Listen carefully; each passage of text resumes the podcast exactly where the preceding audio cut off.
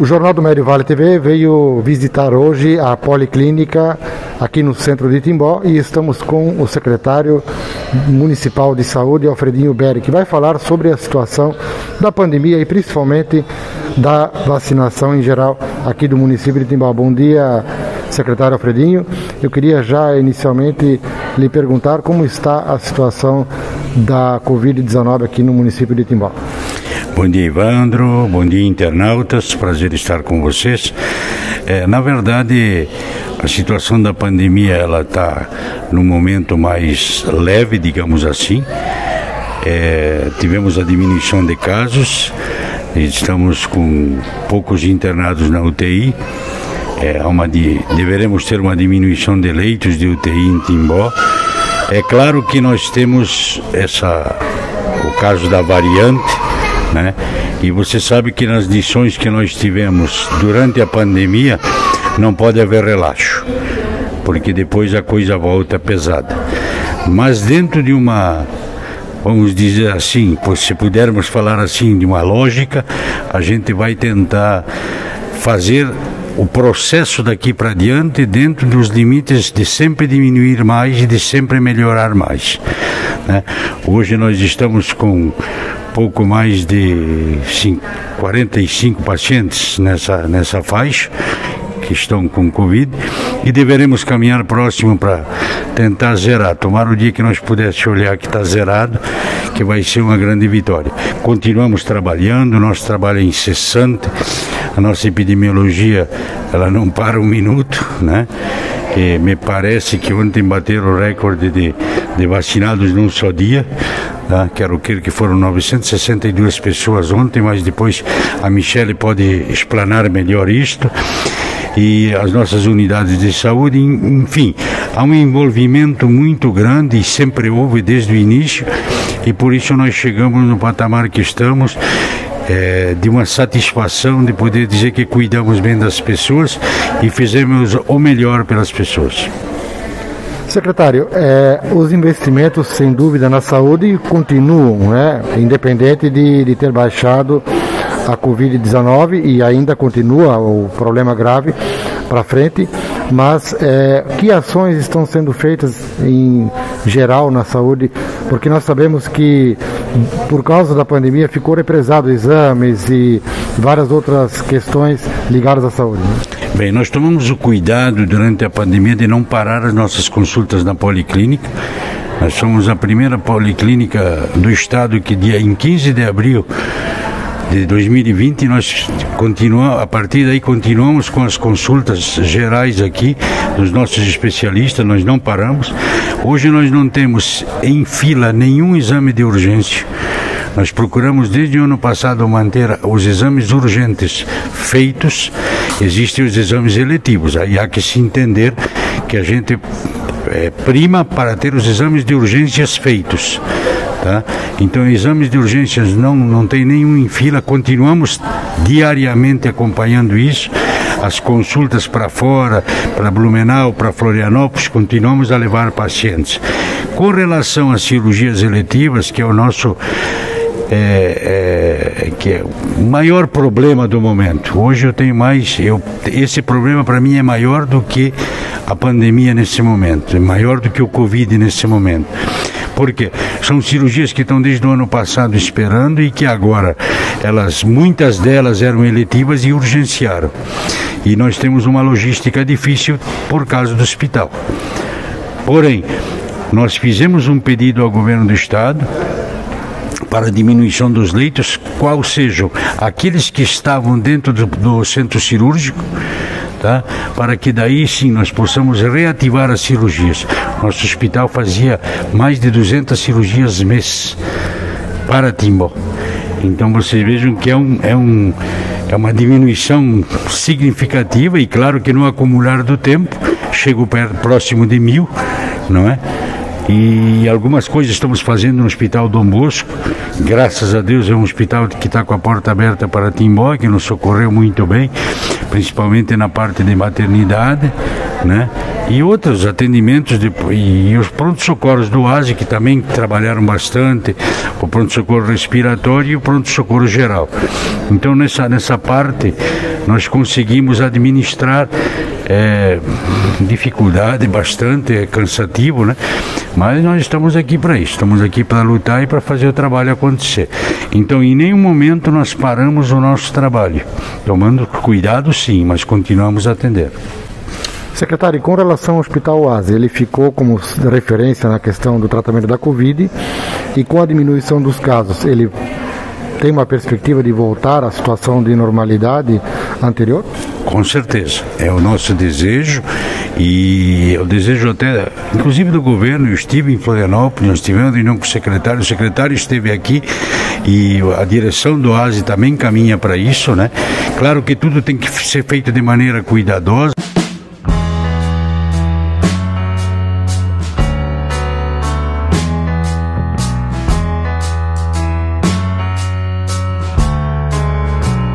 Estou aqui com a Michelle Stolf, que é a chefe da Vigilância Epidemiológica aqui do município de Timbó. Michelle, eu queria que você fizesse uma avaliação da situação da Covid, principalmente da questão da vacinação que você está coordenando e também é, o cronograma da vacinação daqui para frente. Então, bom dia, bom dia a todos, né? É, a gente então está terminando uma nova etapa agora de, de vacinação, que são a, é a população de 18 anos e mais, onde a gente vacinou em torno de 86% da população de Timbó com a primeira dose. É, foi muito bem aderida à campanha, as pessoas procuraram, então foram se vacinar, isso é muito importante para nós, né? É, a gente está então ainda vacinando essa população, que a gente sabe que um e outro ainda não foi para fazer a primeira dose, tá? É, a nossa situação aqui no município em relação à Covid, né, a doença, a gente está com casos bem baixo nesse momento. A gente vê que as pessoas elas acabam ainda se cuidando muito, isso é muito importante para nós. Porém, a vacinação nesse momento ela é fundamental, né? Então a gente está focando muito na questão da campanha de vacinação que as pessoas procurem para se vacinar, que é a nossa solução, digamos, para o problema que a gente está vivendo nesse momento. Michele, é, parece que ficou claro de que há uma associação entre a questão da vacinação e a diminuição de casos, né? É, seria no fato que a diminuição não tanto do contágio, mas dos sintomas que, que aparecem? Então, é, a gente sabe que só com a primeira dose a pessoa não está completamente imune, né? A, a pessoa pode ainda contrair o vírus, porém ela não tem uma gravidade muito maior como se ela não tivesse nenhuma dose, né? Então, a pessoa pode se contaminar sim, ela vai ter sintomas mais leves, que é o objetivo da vacinação, porém ela pode estar contaminando uma outra pessoa que não tem nenhuma dose de vacina e essa sim pode vir a adoecer e, em decorrência disso, vir a óbito também. Com relação ao cronograma, agora vocês vacinaram então as pessoas de 18 anos ou mais? E já estão também vacinando menores de idade, né? Isso, então hoje a gente inicia ali uma nova etapa da vacinação, que é com os adolescentes de 12 a 17 anos. É, a gente tem doses já distribuídas nas unidades de saúde, porque essa etapa ela vai acontecer dentro da unidade de saúde na sala de vacina, tá? Então os pais responsáveis devem ligar para as unidades de saúde e estarem fazendo o agendamento dessa dose. Então nesse primeiro momento vai estar liberado para o agendamento é, de 12 a 17 anos que contemplem as comorbidades. No caso, é, que tem alguma comorbidade, que tem asma, que tem bronquite, que tem síndrome de Down, né, que tem algum problema cardiopata, tá? Então essas crianças elas estão contempladas nesse momento. E também estamos abrindo para a faixa etária de 17 anos, todos, né, que também podem ligar e estar agendando a sua dose na unidade de saúde. A vacina, a vacinação agora continua também lá na, na comunidade católica, no salão paroquial, ou é só nos postos? A primeira dose de 12 a 17 anos, essa nova etapa, ela vai ser dentro da unidade de saúde. As segundas doses de 18 anos e mais, essas vão continuar na, no salão da Igreja Católica, conforme o cronograma que a gente já tem estabelecido. A pessoa, quando recebe a primeira dose, na caderneta é colocado a data do retorno. Então, essa data fica estabelecida ainda. Michele, há sempre uma dúvida com relação à eficácia das vacinas. Existe diferenciação entre as vacinas? Porque eu já ouvi pessoas dizendo, não, eu vou esperar para tomar vacina tal, outras vai esperar para tomar vacina diferente. É, é, é, eu queria que você falasse dessa questão, essa polêmica que sempre existe em relação à eficácia. Então, todas as vacinas contra a Covid são eficazes, tá? Não é determinado o laboratório que é melhor ou pior. Todas elas são eficazes contra a Covid. Nesse momento, o que é importante? Se proteger, tá? Tem a vacina, está liberado para sua faixa etária, para sua idade, para sua comorbidade, faça. Faça essa vacina, porque só dessa forma a gente vai conseguir vencer essa pandemia.